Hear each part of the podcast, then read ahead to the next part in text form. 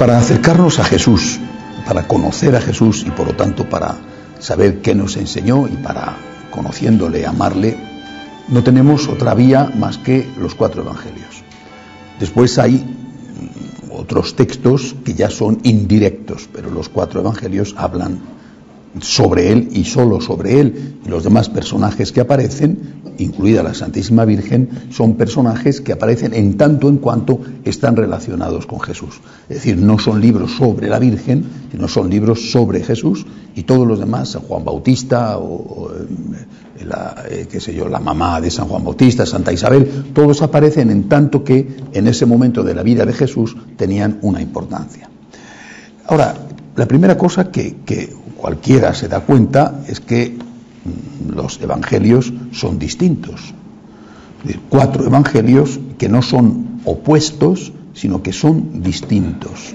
Entonces, sabiendo ya que son palabra de Dios, que no son libros históricos, porque ese no era su objetivo, pero que sí, que lo que cuentan es histórico, te preguntas entonces por qué son diferentes los cuatro evangelios. La segunda cuestión, que cualquiera se da cuenta, desde el principio se dieron cuenta, es que entre los cuatro hay dos bloques, tres y uno.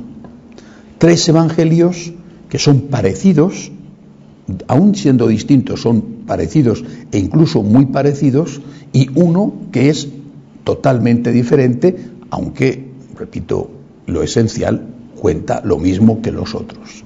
Los tres evangelios que son parecidos son los llamados evangelios sinópticos. ¿eh? Esta palabra sinóptico viene, eh, la, puso por primera vez un, estudioso alemán, eh, digo ahora la cita, en el siglo XVIII, Johann Jakob Greisbach, que estudiando los evangelios eh, vio que los podía poner en tres columnas distintas, los de Mateo, Marcos y Lucas, ponerlos en tres columnas distintas y entonces ver que casi eran semejantes las cosas. Había de repente una cosa que contaba uno y no los demás, o que uno la contaba pero más adelante, o que uno la contaba solo en una parte y el otro la contaba más ampliamente. Esto llamó la atención de los estudiosos de la Biblia desde el primer momento. Y no me refiero solo a cuando en el siglo XVIII, eh, como os he dicho, este teólogo alemán los denominó así, sino mucho antes. Voy a a, citaros algunos ejemplos. Em, Papías, del que ya os he hablado, que se hablaba a favor de la, de la tradición oral, eh, el obispo Papías escribe en el año 130 un libro que se titula La interpretación de los oráculos del Señor, año 130, por lo tanto todavía en plena época de persecuciones. Esta obra está perdida, pero el obispo e historiador Eusebio de Cesarea, que, muere en el año 339, por tanto ya cuando hay libertad de la Iglesia, que nace mucho antes, citó dos de los párrafos del libro de Papías, es decir, los había tenido, los había leído después con, el unimiento del imperio y los saqueos, esos libros desaparecieron, pero no los de Eusebio. Dice, citando el libro de Papías, dice, y el anciano decía, Marcos, que fue el intérprete de Pedro, puso por escrito cuidadosamente todo aquello de lo que guardaba en memoria, aunque sin ajustarse al orden de las cosas que el Señor había dicho y realizado. En efecto, a quien él escuchó o acompañó no fue al Señor, sino a Pedro, más tarde, como ya he dicho. Este procedía según las conveniencias de su enseñanza, y no como si quisiera dar la ordenanza de los oráculos del Señor. Por tanto, no se puede censurar a Marcos el haberlo redactado del modo como él los recordaba. Su única preocupación fue no omitir nada de lo que había oído, sin permitirse ninguna falsedad en ello. A continuación, San Eusebio se refiere al Evangelio de San Mateo.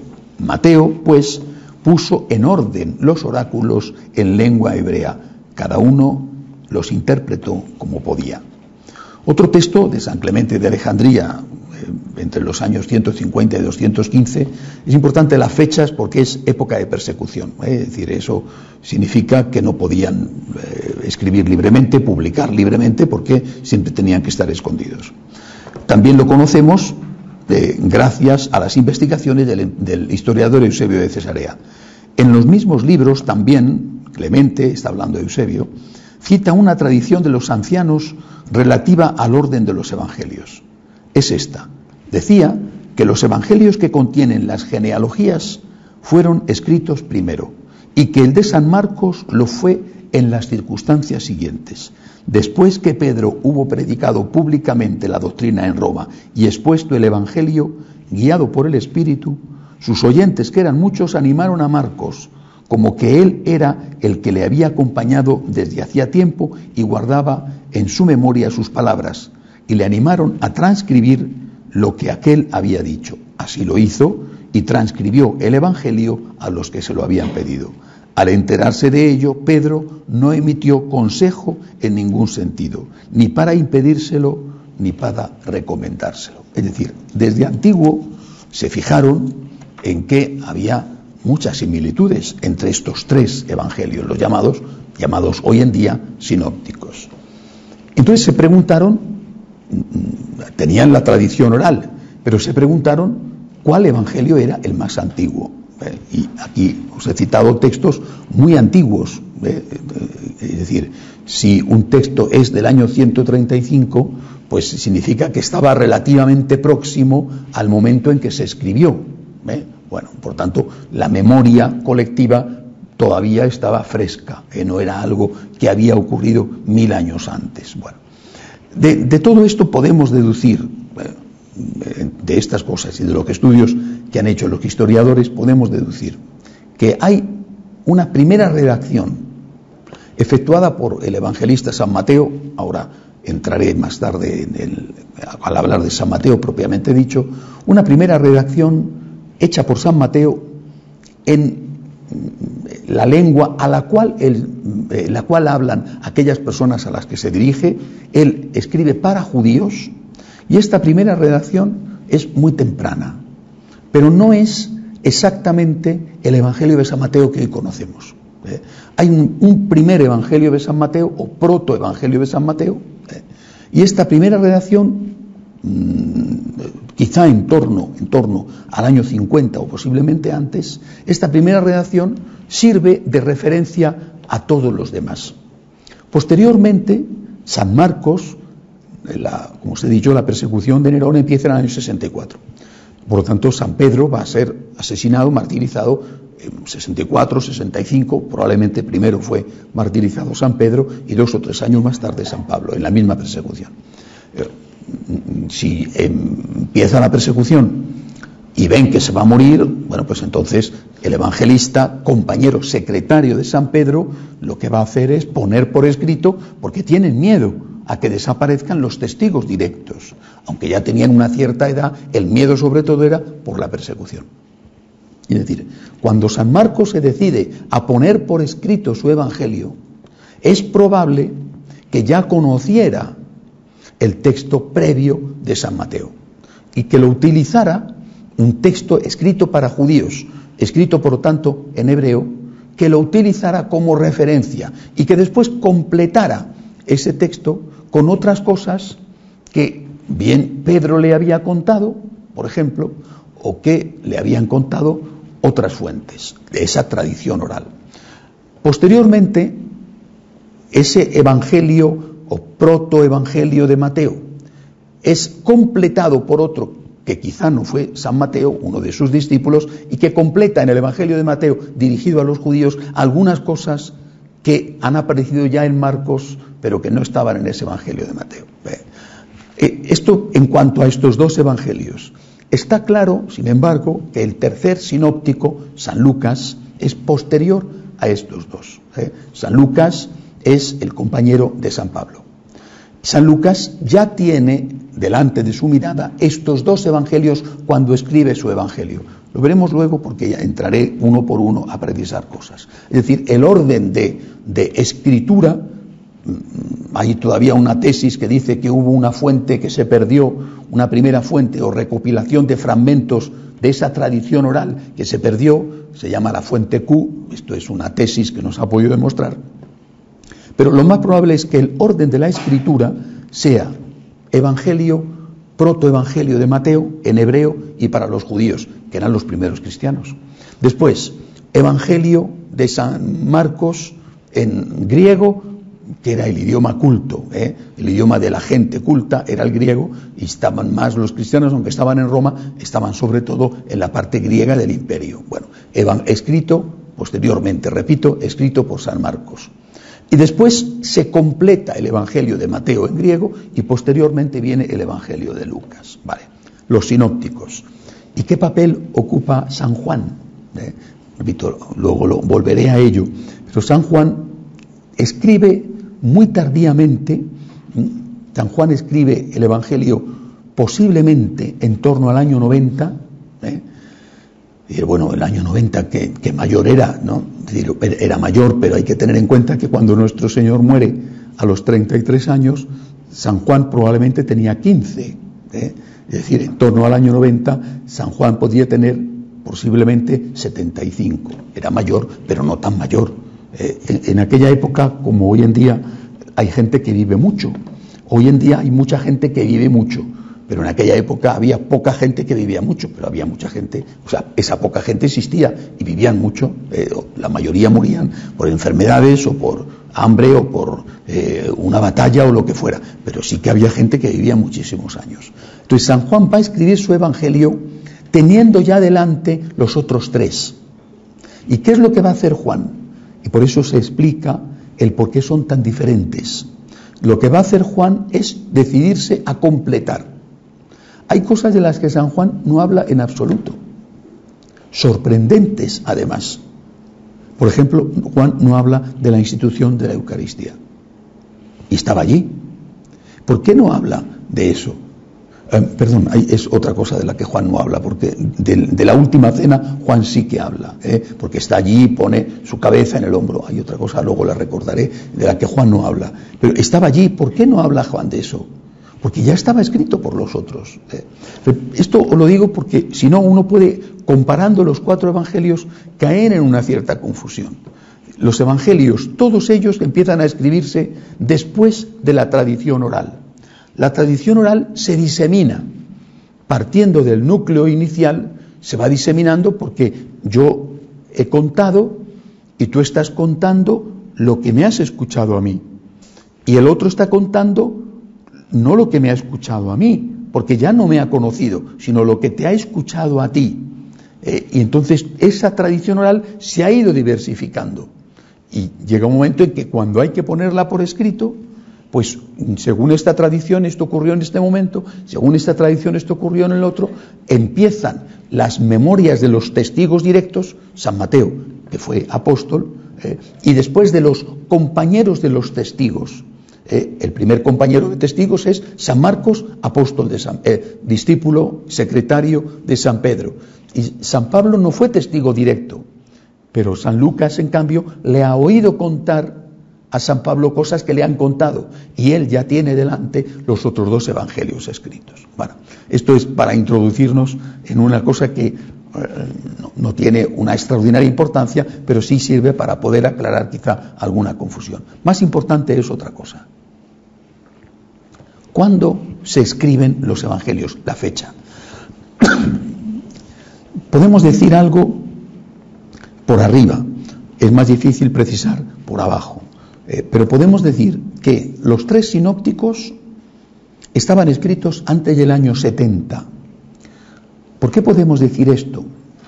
En el año 70, antes, en el año sesenta y tantos, ocurre una rebelión de los judíos contra los romanos. La provincia romana de Israel nunca fue una provincia tranquila, nunca se sometió, se levanta en armas contra los romanos. Y después de algunas escaramuzas afortunadas, poco a poco los romanos, con su poderío, eh, eh, van acorralándolos hasta que destruyen los últimos focos de resistencia. En el año 70, si no recuerdo mal, Tito, el general Tito, que después fue emperador, arrasa Jerusalén, la arrasa, la arrasa, destruye Jerusalén. Eh, la destrucción de Jerusalén fue, por supuesto, destruyó el templo, que era lo más sagrado que tenían. La destrucción de Jerusalén fue una cosa que conmocionó el mundo judío. Bueno, eh, ya había una tradición entre los cristianos que había en Jerusalén de donde había muerto nuestro Señor, aunque nunca habían dejado de ser perseguidos, eh, perseguidos por los judíos y en el año 70 ya había pasado la primera persecución, la de Nerón, 64 al 68. Pero, ¿por qué podemos saber que Tito, cuando ordena destruir Jerusalén y reedificarla con otro nombre, Elia Capitolina, le cambia el nombre a la ciudad, ¿por qué podemos saber que ya sabía Tito dónde había sido eh, ajusticiado nuestro Señor? Porque ordena en el lugar que los pocos cristianos que quedaban, eh, porque estaban perseguidos, en el lugar donde acudían en secreto a venerar el lugar donde había muerto nuestro Señor, en ese lugar ordena dedicar un templo a la diosa Venus y además convertirlo en un bosque de cipreses para que allí no puedan edificarse ningún otro tipo de templo ni ningún edificio. Esto lo hace Tito porque considera que los cristianos son una secta judía no una religión diferente, sino una secta judía. Y esto fue lo que salvó y protegió los santos lugares, porque desde el momento en que era un templo pagano, allí no se pudo edificar más durante todo el tiempo que duró el paganismo, y desde el momento en que era un gran jardín, la ciudad que fue reconstruida fue extendiéndose por otros sitios, pero allí no se edificó. Es decir, lo que surge como un daño hecho al cristianismo se convierte en una bendición que permitió que esa zona se protegiera hasta que ya después Santa Elena, la madre de San la, madre de Constantino empieza las excavaciones según la tradición de los pocos cristianos que habían quedado para poder recuperar el lugar y los restos que hubiera hasta que encuentra los restos de la Santa Cruz. Pero ¿por qué sabemos que los evangelios fueron escritos antes del año 70? Nuestro Señor hace una predicción, hace una profecía sobre la destrucción de Jerusalén. ¿Eh? Ay de ti, eh, ¿cuántas veces he querido reunir a tus hijos como la gallina reúne a sus polluelos? Ay de ti, Jerusalén. Bueno, esa predicción va incluida con algunos detalles, que las que estén a luz, que los que están en, el, en la montaña no bajen, que tal, los otros no salgan. Bueno, si, si hubieran sido escritos los evangelios posteriormente a eso, por supuesto, tú estás escribiendo sabiendo que una cosa ya ha ocurrido, sabes por, por, lo tanto cómo ocurrió. Entonces estás, digamos, falseando la historia, diciendo, esto Jesús dijo que iban a destruir Jerusalén. Pero no es que Jesús lo dijo, es que yo he visto que ya la han destruido pondrías en la boca de Jesús muchos detalles de cómo fue esa destrucción, lo cual no ocurre. Jesús hace una profecía en la que entra en poquísimos detalles. Si esto hubiera sido escrito posteriormente a la destrucción de Jerusalén, los detalles que habían sido muchos más y sobre todo mucho más concretos, cosa que no ocurre. Hay infinidad de cosas que ocurren en esos años que los evangelios no cuentan y que hubieran contado, incluidas las persecuciones, por ejemplo, la muerte de uno o de otro, la muerte de Esteban o la muerte de Santiago, al menos esas dos las hubieran contado si hubieran sido escritos después. Por lo tanto, podemos tener la seguridad de que los evangelios que están escritos antes del año 70. Seguramente, seguramente el llamado protoevangelio en, en, hebreo de San Mateo está escrito en torno al año 50. ¿Por qué es importante esto? Es decisivo esto. Eh. ¿Por qué? Una cosa que ocurre en el año 33 y que empieza la persecución enseguida, 34, eh, la, muerte de San Esteban. Pablo buscando a los que están en Damasco, que es una ciudad que no está lejos de Jerusalén, pero que ya era fuera de Israel. Bueno, es decir, en medio de esa persecución sale la tradición oral como se puede para salvar el mensaje, la historia de lo que ha dicho y hecho Jesús. Pero cuando empiezan a escribir, mm, año 50, eh, la mayor parte de aquella gente está viva. Es decir, en el año 33 al año 50 han pasado 15, 16, 17 años. Todos esos están vivos, o, o por lo menos la inmensa mayoría. ¿Cómo van a escribir? que una cosa es la tradición oral, que la cuentan en un grupo de, adictos, y otra cosa es la escrita. ¿Eh? La escrita, escrita está. Es decir, la escrita corre el riesgo de ser contrastada por otras voces que digan, ¿cómo es posible que vosotros que estáis diciendo que esto ocurrió cuando yo, que estaba allí, sé que eso no fue así? No fue Pilatos o no fue Barrabás el que fue liberado o no fue Caifás el que dijo esto o no fue eh, o Jesús no predicó esto o Jesús no dijo lo otro. Es decir, están escribiendo arriesgándose a que los testigos, que fueron miles, ¿eh? la ciudad entera de Jerusalén, la Galilea, Cafarnaúm, es decir, toda aquella gente ve escrito algo de lo cual es ellos que han sido testigos. No podían arriesgarse a falsear nada porque inmediatamente se iban a encontrar con un montón de gente que decía que les hubiera dicho, sois unos mentirosos. Es decir, esta gente escribe algo que se pone al juicio de aquellos que no son cristianos, pero que sí han sido testigos de lo que ocurrió. Por tanto, es importantísimo este dato de, la, de lo pronto que se llevaron los evangelios a la escritura, pasando de la tradición oral a la tradición escrita. Como os decía, la tradición oral siguió. La escritura no era una imprenta, pero ya empezaba a circular. Hay un texto ahora os lo citaré de nuevo al estudiar a San Mateo, hay un texto que se encuentra en una cueva de Qumran, si no recuerdo mal, es el texto 7Q5, en la cueva 7, el, el papiro número 5. Es un evangelio, un fragmento del evangelio de San Mateo. Vamos a ver, los esenios, mm, no sonarán seguramente para la gran mayoría los esenios, fueron una secta judía descontenta con todo la, comercialización que estaban haciendo los sacerdotes, los sumos sacerdotes del templo, el inmenso negocio, pero que se habían retirado, en este caso al desierto, y vivían en distintos lugares, no solamente allí, en estos sitios concretos son unas cuevas que están al lado del Mar Muerto, y que vivían allí eh, llevando una vida extraordinariamente austera, muy rigurosa, y donde se dedicaban a la oración y a, poco más, porque al estudio y a la oración, porque allí había muy pocas zonas de cultivo. Vivían, prácticamente de la limosna de los otros que les ayudaban, los esenios. Eh, pues se especula si Jesucristo pasó una temporada con ellos, se especula si incluso Juan Bautista fue esenio, pero resulta que se descubre un texto en una de las cuevas de los esenios del Evangelio de San Mateo. Pero eh, en la destrucción de Jerusalén, que fue en el año 70, culminó. Eh, quedaron en una zona, en una montaña del desierto, en una fortaleza, bueno, unos cuantos guerrilleros, pero la campaña culmina con la destrucción de Jerusalén. Pero antes de esto, los romanos habían ido rodeando la ciudad y destruyendo todo. En el año 66 es destruida Qumran. Cuando los esenios ven que ha empezado la campaña romana contra los judíos, ellos, que no saben lo que les va a ocurrir, porque no tienen protección ninguna, y que temen que les destruyan y que les maten, van a guardar en unas tinajas sus preciados documentos.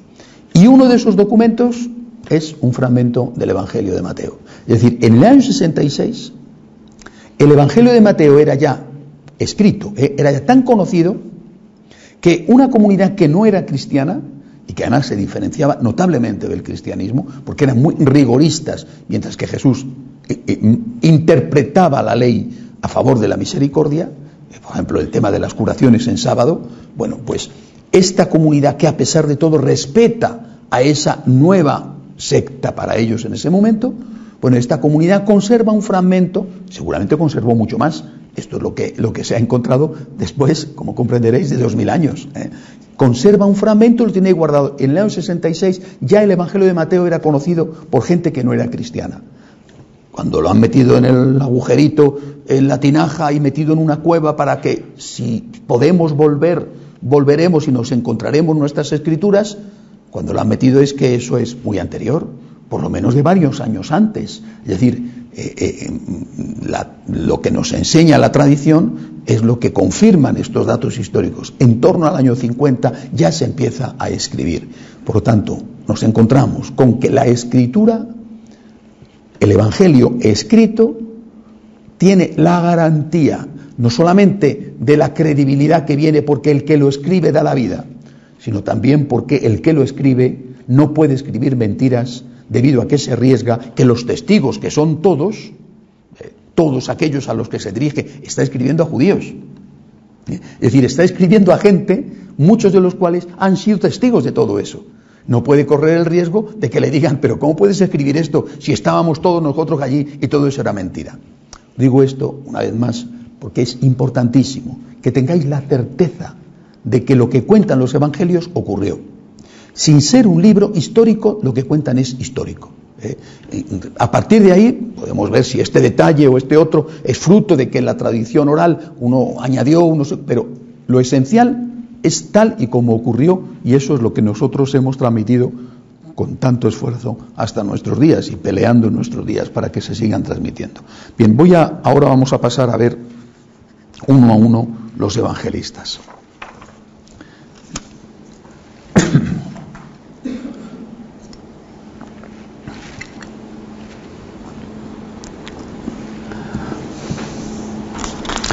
Sobre el Evangelio de San Mateo podemos decir que el autor era el evangelista que fue el famoso recaudador de impuestos al que el Señor convirtió por el acto de misericordia que tuvo con él yendo a hospedarse en su casa. Bueno, eh, era un hombre al cual los puros, los fariseos, los sacerdotes despreciaban. Sin embargo, Cristo no dudó en acercarse a él y tratarle con respeto. Su historia la cuenta él mismo Mateo 9, 9 al 13. Él cuenta la historia de su conversión. Se trataba, por lo tanto, de un recaudador de impuestos, de un hombre de una cierta cultura, superior, desde luego, a la que tenían la mayoría de los otros discípulos que eran pescadores. Es decir, dentro del grupo de los doce, él y probablemente Natanael, eh, quizá Felipe, eran los tres que tenían más nivel cultural. Eh. Eso es importante saberlo a la hora de darse cuenta de por qué es él el que empieza a escribir, quizá porque tenía la capacidad de escribir, aunque todos sabían escribir, una cosa es que sepas escribir y otra cosa es que tengas el valor de meterte a escribir un libro. San Mateo escribe el Evangelio con un objetivo muy concreto y dirigido a unas comunidades concretas. Lo que él pretende es mostrar cómo en Jesucristo se cumple todo lo que estaba previsto en el Antiguo Testamento sobre el Mesías que debía venir para liberar al pueblo de Israel de la opresión de sus enemigos. Sus destinatarios son comunidades cristianas formadas por judíos, tanto en Israel como en la diáspora. Esas comunidades estaban al tanto de lo que decía la Escritura sobre el Mesías, y San Mateo lo que busca es darles argumentos ante los judíos que no creían en Jesús para que pudieran demostrar que en el Señor se cumplían las antiguas profecías. Por eso son tan numerosas las citas del Antiguo Testamento. Es el evangelista que más citas del Antiguo Testamento tiene, 130. Así como la presentación de Cristo como alguien que respeta la ley. Está hablando a judíos cristianos, ¿eh? a judíos cristianos que se ven acosados por los judíos no cristianos, ¿eh? que dicen que Jesús es una superchería, que él no ha sido el Mesías, etc. Entonces está dando argumentos que les sirva a esos judíos cristianos para que defiendan su fe en Cristo como Dios y como Mesías delante de los otros judíos que no son cristianos. Los judíos no cristianos que estaban atacando duramente a los que sí creían en Cristo, pues para ellos eran herejes. Ya les habían expulsado de la sinagoga y su objetivo era desacreditarlos ante el resto de los judíos que todavía dudaban. En este contexto hay que entender por qué San Mateo insiste en presentar al Señor en polémica con los fariseos. Los fariseos eran los que estaban atacando al cristianismo. Por eso San Mateo dice, oye, que esto que os está pasando a vosotros no es nuevo, esto le pasó a Jesús. Por tanto, esto mismo se lo han hecho a Jesús y es lógico que os lo hagan a vosotros. A la vez San Mateo quiere ayudar a esta comunidad de judíos cristianos a que entienda que también los no judíos deben ser aceptados en el cristianismo. Desde el principio habla de la misión hacia los paganos, por ejemplo, la adoración de los magos, la invitación universal al banquete de bodas, la presentación de paganos que creen en Jesús, la cananea, el centurión romano, el mandato de Cristo para que se anuncie el Evangelio a todas las gentes. Es un Evangelio con un estilo muy sencillo, se caracteriza por la claridad y la brevedad cuando narra los hechos de Jesús, mientras que se alarga más cuando da cuenta de sus discursos. Esa sencillez le lleva a prescindir de detalles que sí cuenta San Marcos en su Evangelio. Un elemento esencial del Evangelio de San Mateo es la predicación del reino de Dios. Este es un concepto típicamente judío, el reino, la llegada del reino, el reino nuevo en el que soñaban siempre los judíos, que ellos pensaban que iba a ser un reino político. ¿eh? Expulsión de los romanos, instauración de nuevo de todo el poder con la eh, reedificación del templo y, ocupación de las tierras de alrededor hasta llegar a las fronteras que habían tenido en época de Salomón. Este es un concepto típicamente judío, la esperanza del pueblo de Israel de que Yahvé enviaría a un Mesías que les liberaría de la opresión política que padecían a mano de los romanos. Pero San Mateo nos muestra cómo Jesús lo llevó al ámbito espiritual, reino de los cielos, no reino de la tierra, despojándole así de su carga política y sobre todo de su carga violenta. No hay que olvidar que en el año 70 Jerusalén fue destruida por los romanos como represalia a un levantamiento independentista de los judíos. Muy probablemente para esa época ya San Mateo había escrito no sólo el supuesto protoevangelio, sino también la traducción al griego que es la que nos ha llegado a nosotros. Eh, esto solamente por decir algunas cosas de San Mateo, porque si no voy a alargarme mucho. Vamos a hablar de San Marcos. Como ya se ha dicho, la fecha de la composición de los evangelios sinópticos es controvertida. Mientras que para unos el Evangelio de San Marcos sería el primero en recoger la tradición oral y ponerse por escrito, lo cual ocurriría inmediatamente antes o inmediatamente después del martirio de San Pedro en el año 63, para otros el autor de este Evangelio se habría basado en el protoevangelio de San Mateo, escrito en arameo o en hebreo o en una hipotética fuente Q de la que no hay constancia. Si hubiera sido así, el protoevangelio de San Mateo se habría traducido después al griego, enriqueciéndolo con datos que le faltaban para dar lugar al actual evangelio de San Mateo. De este modo se mantiene la duda sobre qué evangelio fue el primero en escribirse, si el de San Mateo o un primitivo evangelio de San Mateo que habría sido que habría dado lugar posteriormente al que conocemos hoy con este nombre. En los manuscritos de la secta de los esenios aparecidos en Qumran por lo tanto, anteriores al año 66 en que fue destruida Qumran, hay un fragmento del Evangelio, perdón, antes os dije de San Mateo y es de San Marcos. Se, se trataría del fragmento 7Q5, quinto fragmento de la cueva 7, escrito en griego y que sería el equivalente a Marcos 6, 52-53. Os leo el texto. Pues no habían entendido lo de los panes, sino que su mente estaba embotada Terminada la travesía, llegaron a tierra en Genesaret y atracaron. El investigador que planteó en 1972 esta hipótesis fue el papirólogo jesuita español José O'Callaghan Martínez. Es una prueba que, como casi todos los estudios bíblicos, es aceptada por unos y rechazada por otros. De ser cierta la presencia de un evangelio en la biblioteca de los esenios, no sólo significaría que las enseñanzas de Jesús habrían interesado desde el primer momento a esa comunidad monástica que rechazaba la manipulación política de la religión judía, sino que situaría la escritura del Evangelio de San Marcos antes del año 66 y muy probablemente en torno al año 50. Con lo cual, el proto Mateo sería todavía anterior a esto.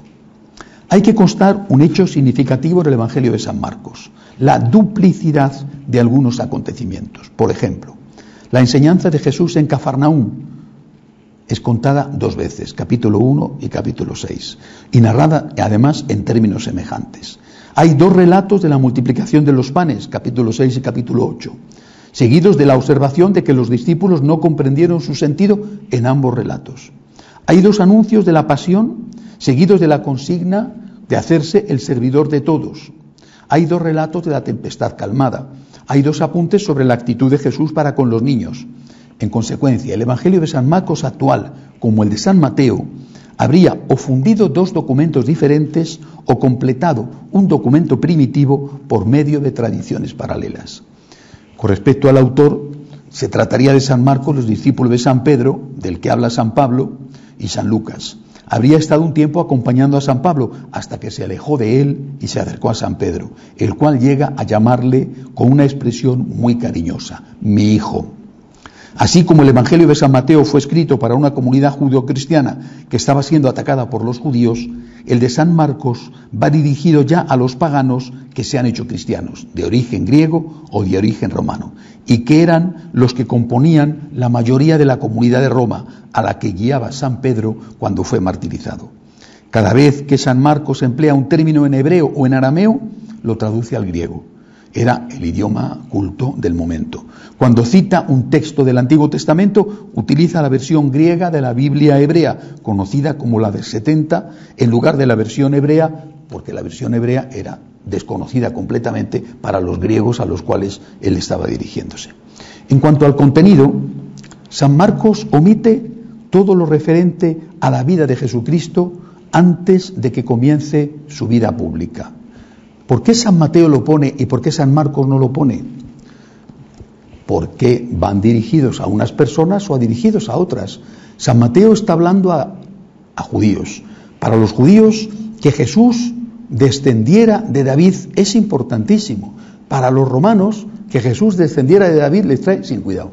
¿eh? Entonces, si yo tengo que hablar a un grupo de personas, voy a hablar de aquello que a esas personas les interesa.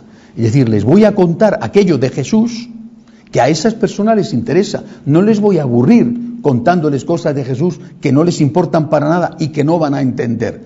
¿Qué mal le da a esa gente que está en Roma o que está en Éfeso, por ejemplo, o que está en Atenas? ¿Qué mal le da que Jesús haya habido tantas genealogías desde, desde Adán hasta David, desde David hasta... ¿Qué más le da? Si es que le trae sin cuidado, y por eso no lo cuenta. Empieza a hablar de aquello que les interesa a sus oyentes, la vida pública, es decir, a partir del bautismo, el mensaje y después la muerte y la resurrección.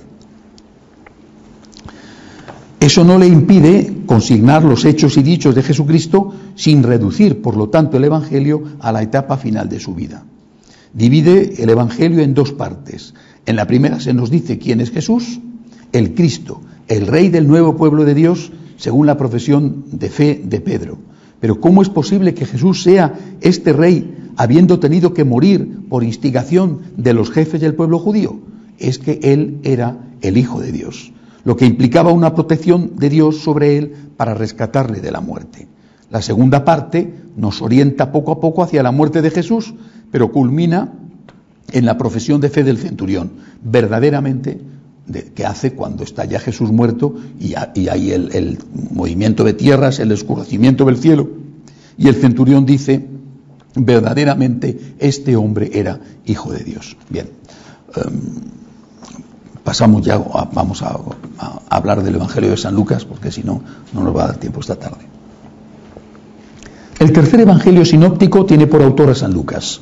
Era médico, fue un compañero fiel e infatigable de San Pablo, y él mismo nos dice en el prólogo de su Evangelio que se dispone a escribir la vida de Jesucristo después de que otros lo hayan ya hecho y que lo hace después de haber investigado bien lo ocurrido y para que el lector, simbolizado con el nombre de Teófilo, es decir, amigo de Dios, esté seguro de que aquello en lo que cree no es un mito, sino una realidad. Es decir, muy pronto, ¿eh?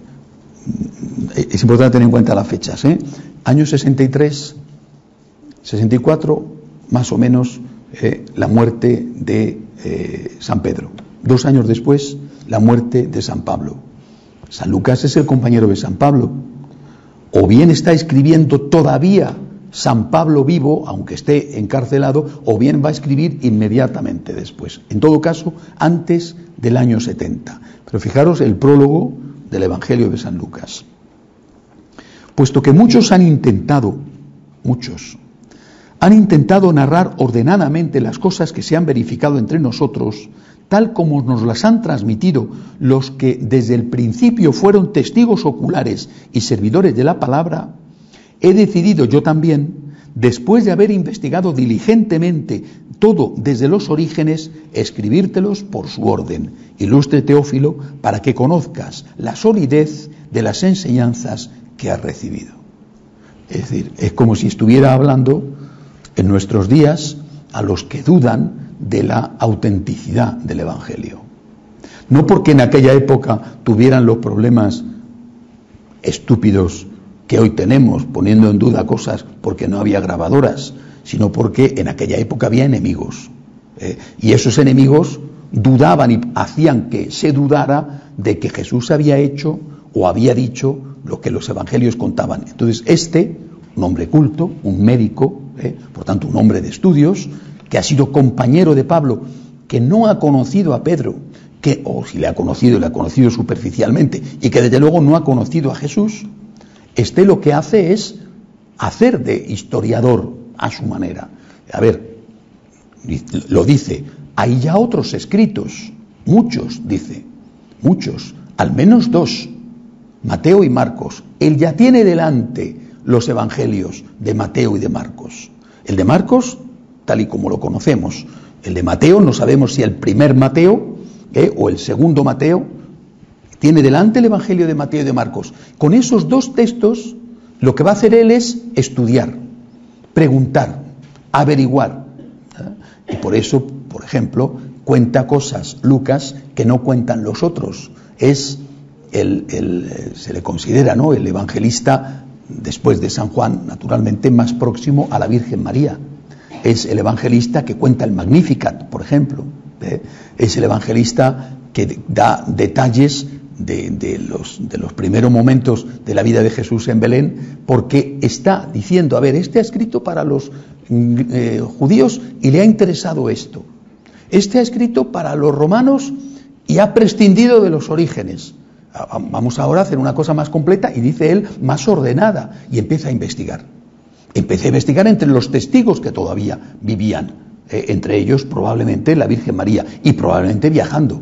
Eh, la Virgen María pasó una larga etapa de su vida en Éfeso y eh, en Éfeso estuvo San Pablo.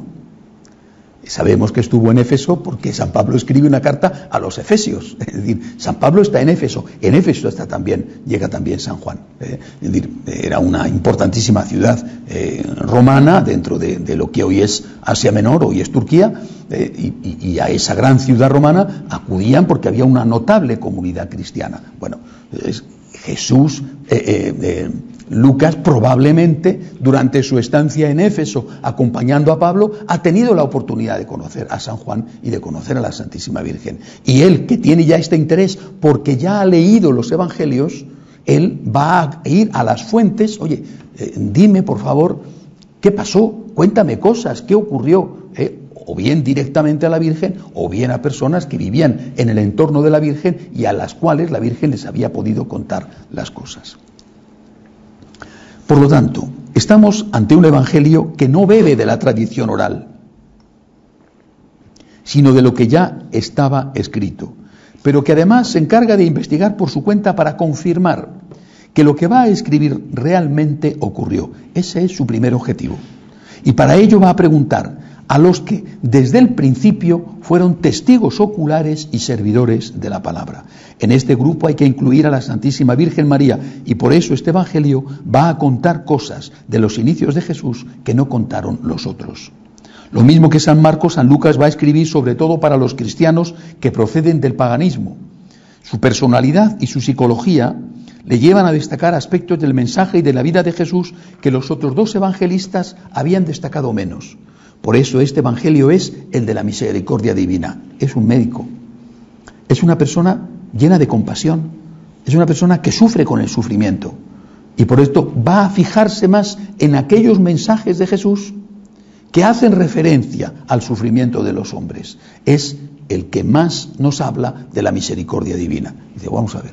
El otro, Mateo, emplea textos del Antiguo Testamento ciento treinta y tantas veces porque es que está hablando a judíos y para, ellos eso era lo importante. Marcos no habla ni una palabra de el nacimiento de Jesús, le pone ya mayorcito con 30 años predicando. Pero tenía que haber nacido, ¿no?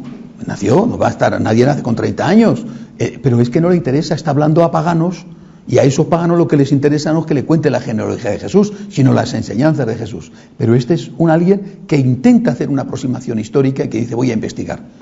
Tengo delante este texto, aquí faltan cosas. Tengo delante este texto, aquí faltan muchas cosas. Voy a investigar y va a ir contando lo que los otros no han contado.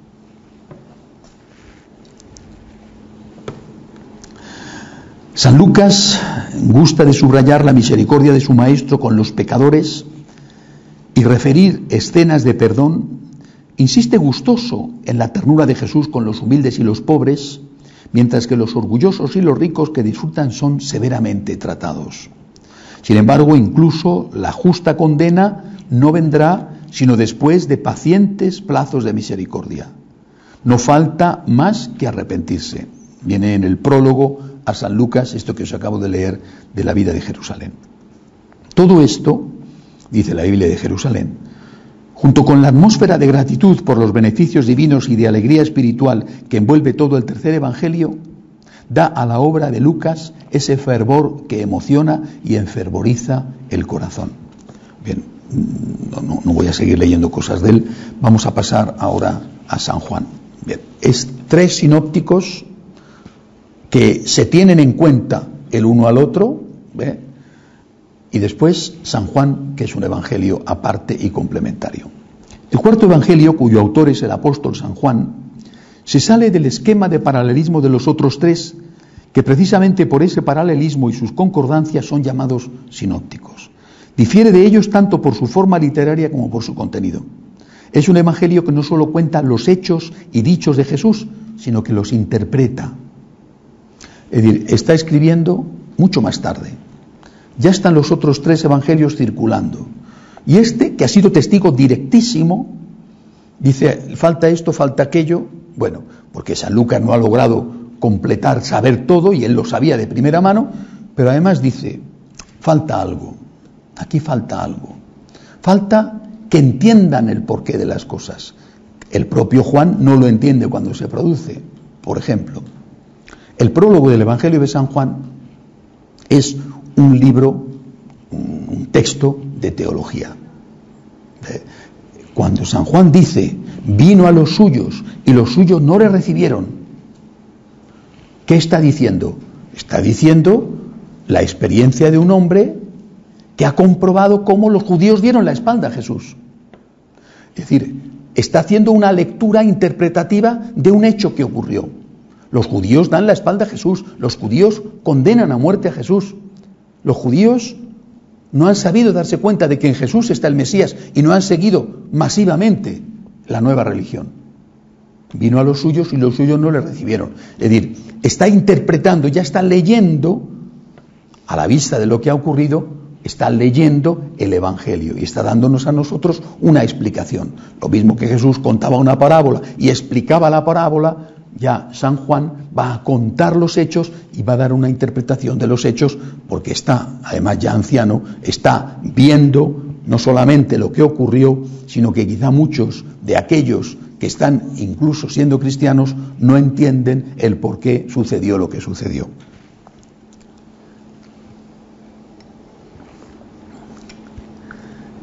El Evangelio de San Juan está escrito de alguna manera por un teólogo alguien que ha reflexionado mucho sobre lo que ocurrió y que no se limita a contarlo, sino también a dar las claves con las que hay que entender eso que sucedió.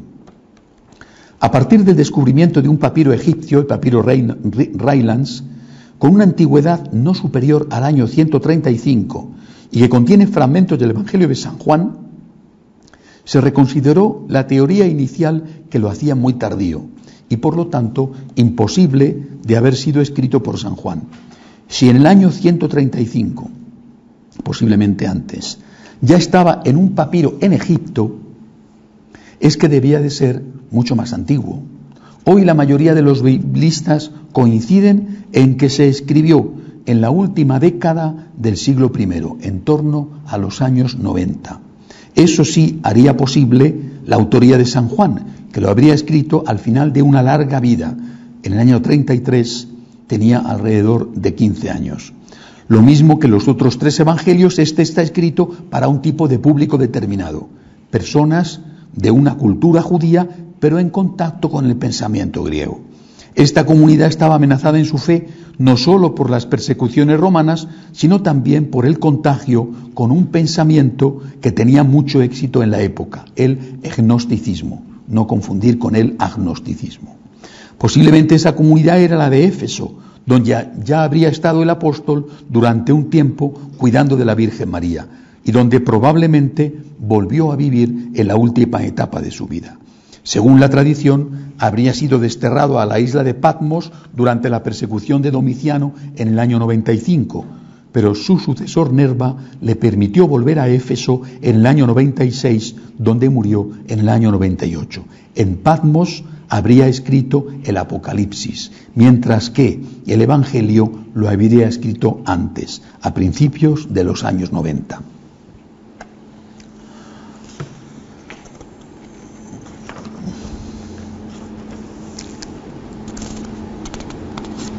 Quiero leer, una, quiero leer un texto de, que estoy buscando para no leerlo todo.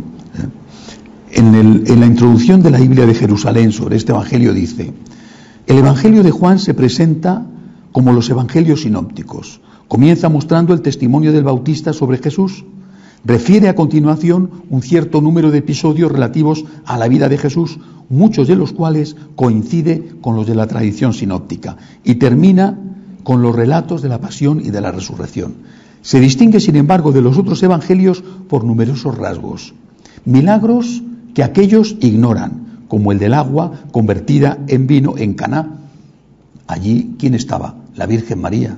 Y solamente ella se lo pudo contar. O, por ejemplo, el milagro de la resurrección de Lázaro. Largos discursos, como el que sigue la multiplicación de los panes. Cristología mucho más desarrollada, insistiendo especialmente en la divinidad de Cristo.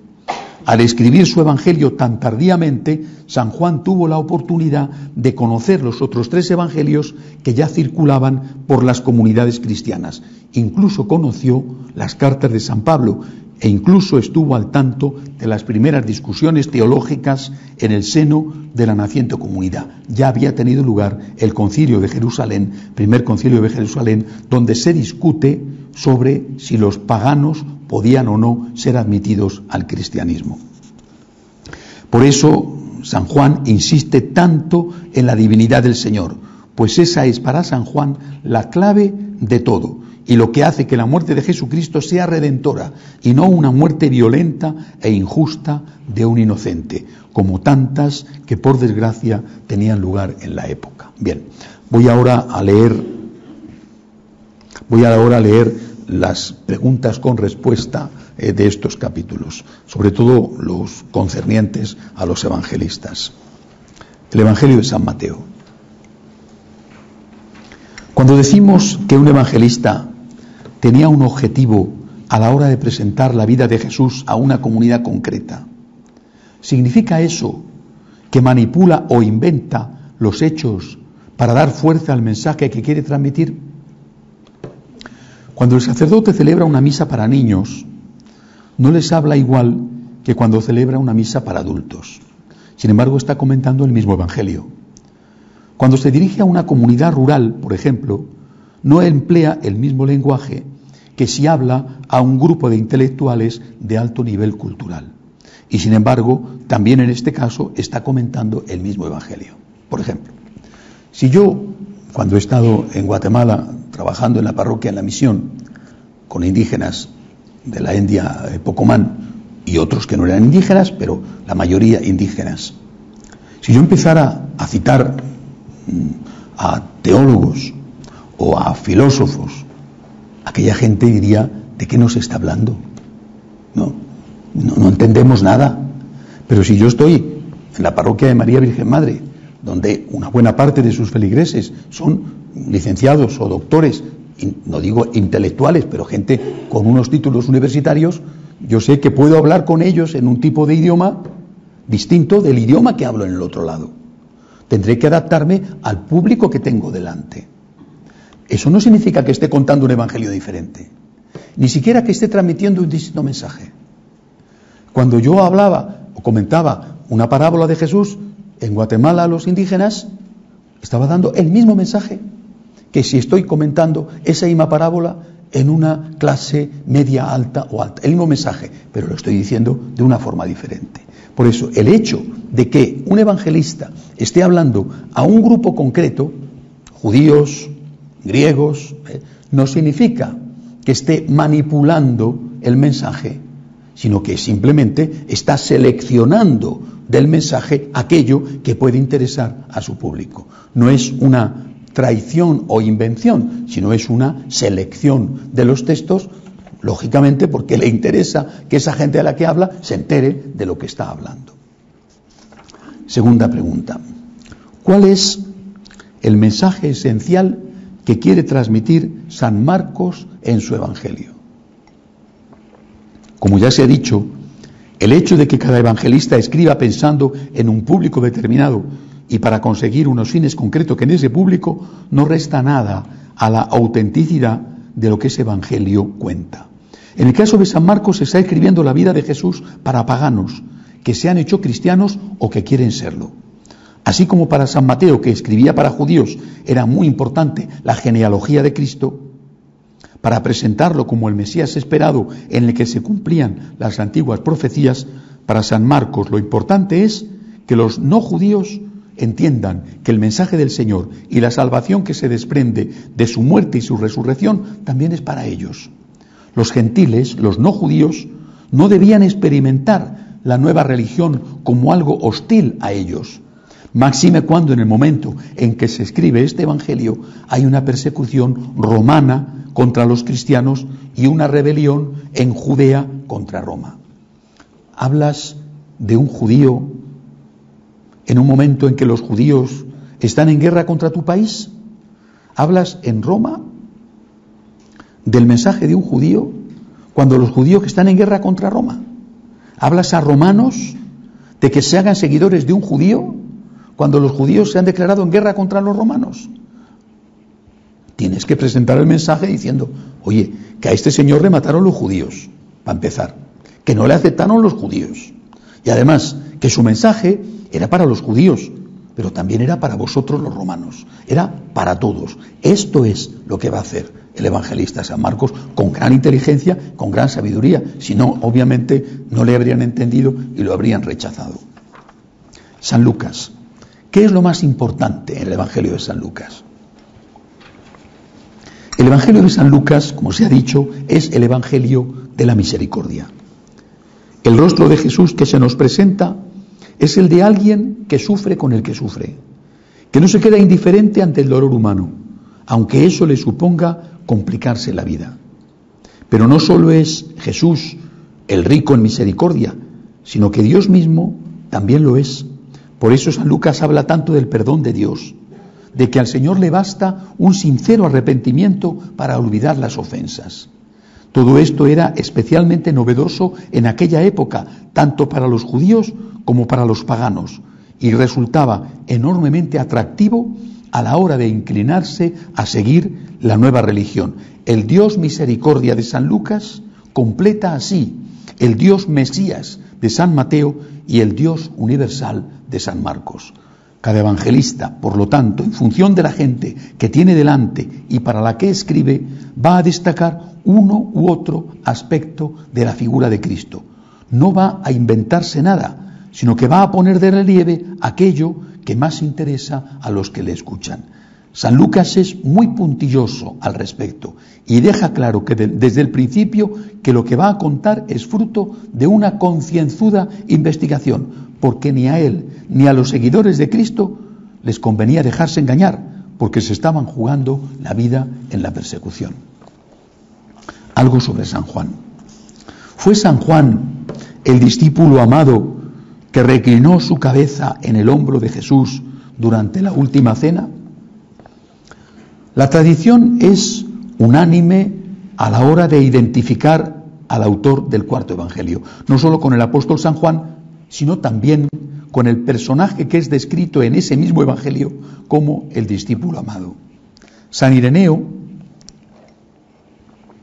en el año 180, escribe, Luego Juan el discípulo del Señor, el mismo que reposó en su pecho, publicó también el Evangelio durante su estancia en Éfeso. San Clemente de Alejandría y Tertuliano son de la misma opinión. El final del Evangelio lo confirma. El discípulo al que Jesús amaba es el que ha escrito estas cosas. Esta proximidad entre Jesús y San Juan fue lo que le llevó a confiarle el mayor de los tesoros que tenía el Señor, el único que le quedaba a la hora de su muerte, su madre. Por eso este Evangelio es el único que cuenta lo que ocurrió en ese momento sublime, terminando este fragmento con una frase decisiva. Desde aquella hora el discípulo la acogió en su casa. Para entender no solo estas cosas tan esenciales como que María no tenía otros hijos a quien quedar confiada, sino también que el amor de predilección de Jesús a alguien se caracteriza por poner en su corazón el amor a su madre. Si en la última cena había dicho que el primero es el que sirve, ahora dice que el más querido por él es el que ama y cuida a su madre. Bueno, introducción a los evangelios. Empezaremos en la siguiente meditación con la vida de Jesús. Pero fijaros en este final. ¿eh? El Señor, dicen, le regaló a San Pedro la iglesia, pero el Señor le regaló a San Juan su madre y San Juan salió ganando. Hacemos un momento de oración en silencio.